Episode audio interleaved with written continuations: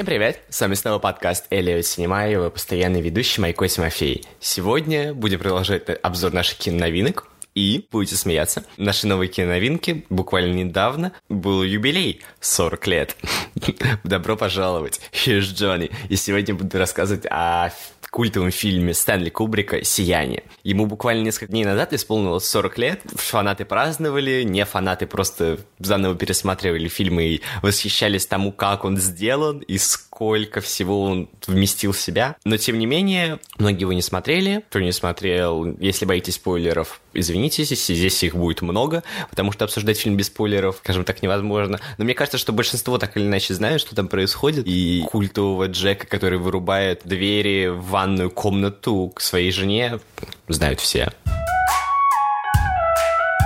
Кратко о сюжете. Это рассказ о том, как Джек, Джек Торренс вместе со своей женой и маленьким сыном уезжают сторожить отель где-то в горных широтах, чтобы отель не занесло, чтобы его отоплять и оборудование не испортилось. В отеле происходят всякие странные вещи, и в какой-то момент Джек начинает сходить с ума и убивать свою семью. В общем, это такой лучший фильм, иллюстрация влияния изоляции на человека. В наших условиях почему нет? Но, правда, мы все надеемся, что домашнее насилие — это плохо, и не надо обижать своих близких родственников. Это неправильно, потому что они ни в чем не виноваты, хоть иногда бывают, по вашему мнению, глупыми дебилами. Но это далеко всегда не так. Иногда они совершают неправильные поступки, но надо их прощать и находить всегда возможность диалогу. Насилию нет когда начинается фильм, кроме, конечно, потрясающих титров, какие же раньше были титры, мы видим путь Джека на машине по огромным-огромным американским просторам, как будто бы с каких-то туристических открыток. И в этот момент Кубрик заставляет зрителей задуматься над соизмеримостью человека и пространства. Вы только представьте, этот кадр, где в течение четырех или трех минут маленькая-маленькая-маленькая машинка едет по огромным горным долинам, по маленькой узенькой асфальтированной дорожке, а вокруг простирается жизнь, вокруг простирается история, страна и природа. Это же очень круто. И на самом деле одной этой метафорой фильм можно и описать, потому что мы весь фильм прослеживаем влияние чего-то огромного на маленького человека. И, может быть, человек этот маленький не в гоголевском смысле, а он маленький именно по своим физическим и духовным качествам. Он не может объять собой, например, историю, он не может объять собой время, а пространство. Он всегда составляет в нем только маленькую часть, которая не способна полностью сопротивляться происходящему. По сути, это все семейная история. Не сага, это ни в коем случае не Лев Толстой. Лев Толстой там тоже будет, но не в этом смысле. А просто это маленькая семейная история с какими-то семейными проблемами. Мы видим обычную американскую семью, правда, ничего выдающегося. Отец, который пытается заработать, который хочет быть писателем или сценаристом, мы толком не можем понять. По-моему, писателем. Я, честно говоря, не читал роман Стивена Кинга, но верю, что это писатель. Его жена, которая усердно трудится, их маленький сын. Но в их судьбе случаются испытания, которые подвергаются они со стороны истории отеля. Они выезжают Отель постепенно их проверяет и сводит с ума. Оказывается, сильна только жена, потому что Джек подвергся влиянию и не смог его преодолеть. Он начинает постепенно сходить с ума и убивать всех вокруг. Это работа такая мечты, условно, конечно, потому что этот рай очень специфический, и он напоминает рай только отдельными частями. Резко оборачивается до них почти гераклическими подвигами. Героиня, как говорит Джек в самом начале, обожает фильмы ужасов, но, к несчастью для себя, сама попадает в него. Зрителю с самого начала дается возможность понять, что это фильм ужасов и что все будет очень страшно и очень тяжело. Но зритель даже представить не может, насколько. Насколько воздействие сверхъестественного, воздействие чего-то иррационального и нереального пагубно влияет на сознание. Особенно в условиях запнутого пространства, откуда невозможно сбежать. У нас есть маленький ребенок, который оказывается медиатором странного и неизвестного, а в романе он еще и телепат ко всему тому же, который случайно открывает пространство со взаимодействием с привидениями, с прошлым отеля. И вроде бы он не совершает ничего плохого, он не хотел этого. Однако то, что он делает, провоцирует дальнейшие ужасные события. Неожиданная вот такая криминализация детских способностей — это работа с темой дара. Многие люди считали, что обладать даром — это хорошо, это круто. Посмотрите на нынешнее поколение супергероев. Многие из них одарены и радуются этому. Иногда, конечно, возникает вопрос рефлексии, вопрос того, что ответственности за этот дар. Однако зачастую никто не рассматривает вот эту одаренность как проклятие. А в данном случае Стэнли Кубрик показал нам плохую сторону такого, такой одаренности, потому что ни общество вокруг не принимает этого, и не та жизнь за гранью не, не принимает такого резкого входа. Получается, этот медиатор оказывается виновен во всем происходящем, хотя он и не собирался ничего плохого делать. Вот такой вот у нас необычный ребенок. А в то же время у нас есть еще отец. Отец очень необычная фигура Джек Николсон, потрясающий, мы его все любим и готовы на него молиться. И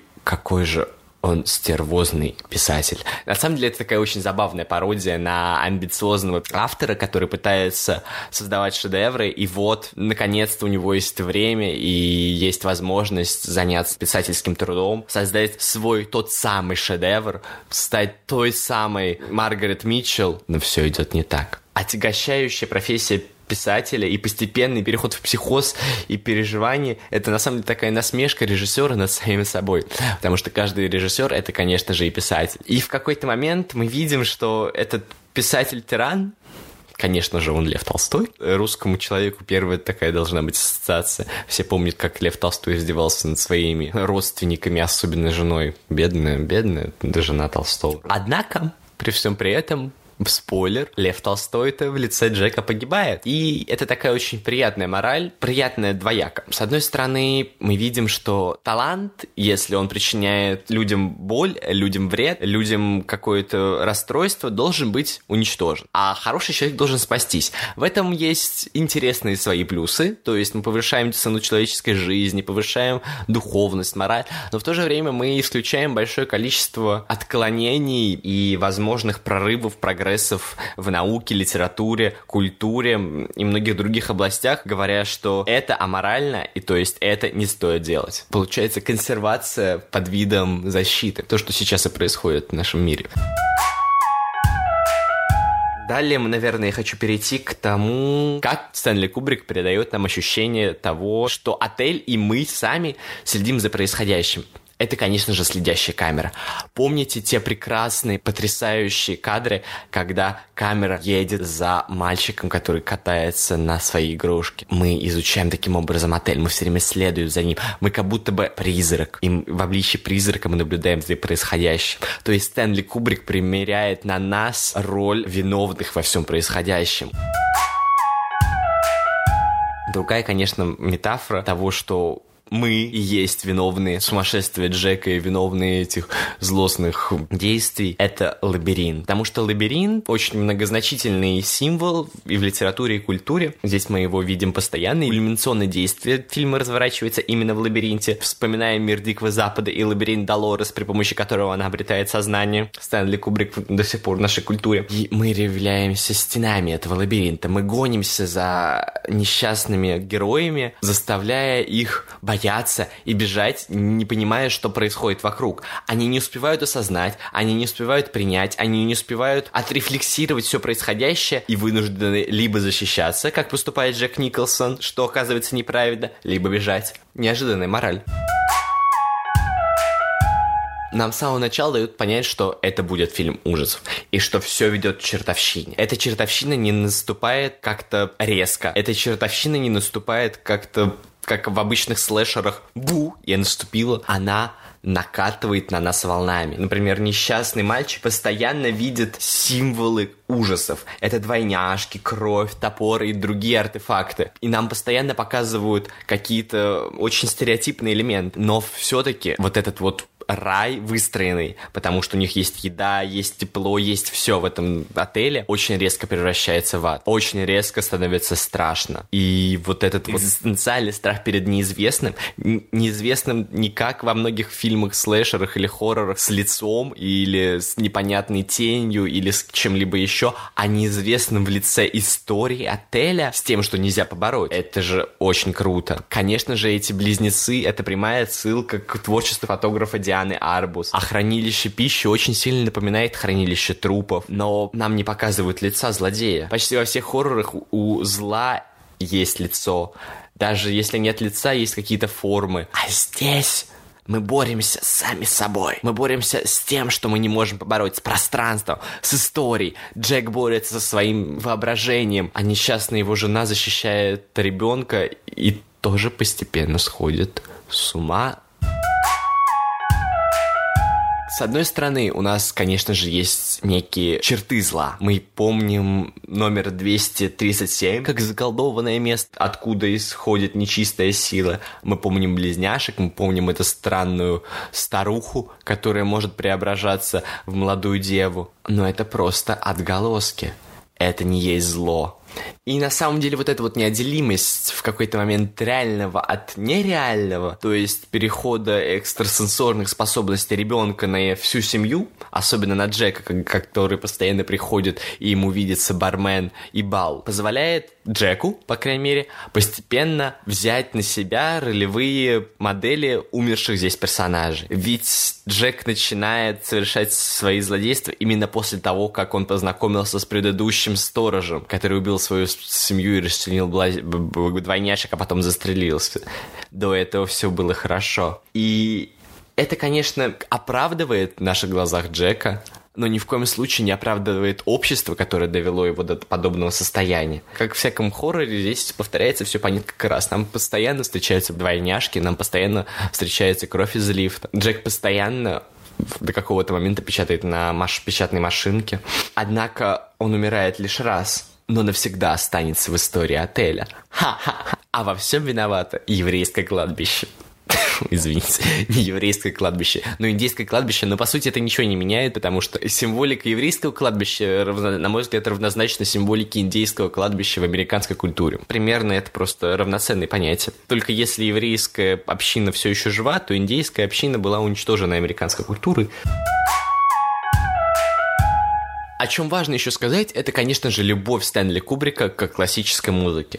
Мы можем вспомнить с легкостью «Заводной апельсин» и Людвига Ванна там, который постоянно сопровождал главного героя и был его неотлем... неотъемлемой частью личности, или «Космическую Одиссею», которая полностью наполнена произведениями 19 века Шопеном и Штраусом. «Космическая Одиссея» очень странный фильм, конечно. А здесь он поначалу не изменяет своим традициям, но потом он добавляет некоторые фольклорные отсылки и мотивы. Наверняка, на мой взгляд, эти фольклорные отсылки и мотивы связаны с тем, что место действия — это отель, который располагается на месте кладбища. Однако этот фольклор также позволяет зрителям, которые не знакомы с индейской культурой, почувствовать весь хтонический ужас происходящего. Потому что фольклор — это душа, это что-то прошлое и навсегда потерянное народом и содержащееся в лишь каких-то отдельных отсылках и традициях, а фольклорные мотивы пробуждают в народе его истинные черты и не только хорошие, но и ужасные.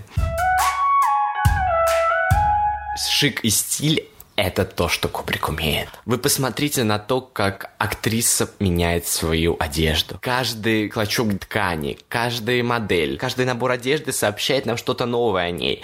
Этот яркий кричащий желтый цвет, эти неряшливые сапоги. Мы больше и больше понимаем, что эта героиня маленькая простушка, которая просто не способна понять весь хтонический ужас и всю сложность неизвестного. Нет, она неплохая, но она и не интеллектуалка, и ни в коем случае не тот человек, который когда-то осуществит контакт между неизвестным и человечеством. Может быть, ее сын, который обладает этими способностями, совершит это.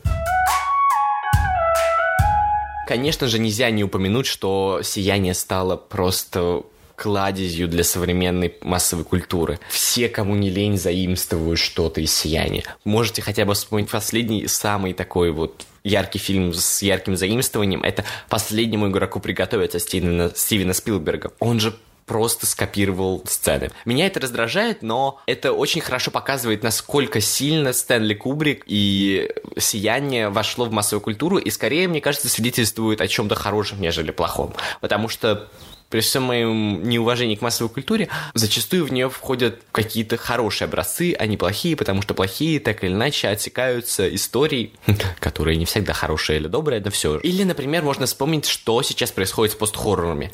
На мой взгляд, то, что происходит с постхоррорами, это прямое продолжение традиции Стэнли Кубрика. Вспомните хотя бы Ариастера. Может быть, солнцестояния нет, но вот реинкарнация точно у реинкарнации работа с темой наследственностью и работа с темой того, что кто-то был избран, так и у Стэнли Кубрика на самом деле работа с судьбой, потому что Джеку суждено убить своих родственников в этом отеле, а их матери суждено спастись со своим ребенком. Это судьба и наследственность, которая, наследственное сумасшествие, которое передалось от Джека своему сыну. Правда, оно передалось в виде телепатии. Или, например, можно вспомнить Йоргаса Лантимса с его убийством священного оленя, моим одним из самых любимых фильмов. Вся вот эта вот медлительность, обезличенность зла напрямую позволяет нам увидеть связь между этими фильмами. Конечно же, они сняты абсолютно по-разному, смотрятся абсолютно по-разному, и темы у них абсолютно разные. И если Йоргас Лантимас интеллектуал, который любит базироваться на европейском европейской мифологической культуре и истории, на современных европейских проблемах и проблемах толерантности. А Стэнли Кубрик жил за 40 лет до этого, и у него были абсолютно другие предпочтения, абсолютно другие задачи. Стилевое сходство на лицо. Я рад, что вы послу- дослушали этот подкаст до конца. С вами был подкаст Эллиот Синема, его постоянный ведущий Майко Тимофей. Сегодня я рассказывал вам о фильме Стэнли Кубрика «Сияние», которому буквально недавно исполнилось 40 лет почетный возраст. Смотрите фильмы, смотрите Стэнли Кубрика, подписывайтесь на нас в соцсетях, Телеграме, SoundCloud, Apple подкастах. Я буду рад, если вы поставите лайки и напишите какой-нибудь комментарий, если вам что-то понравилось, и тем более, если вам что-то не понравилось. Всем пока! Шлю вам лучи славы, любви.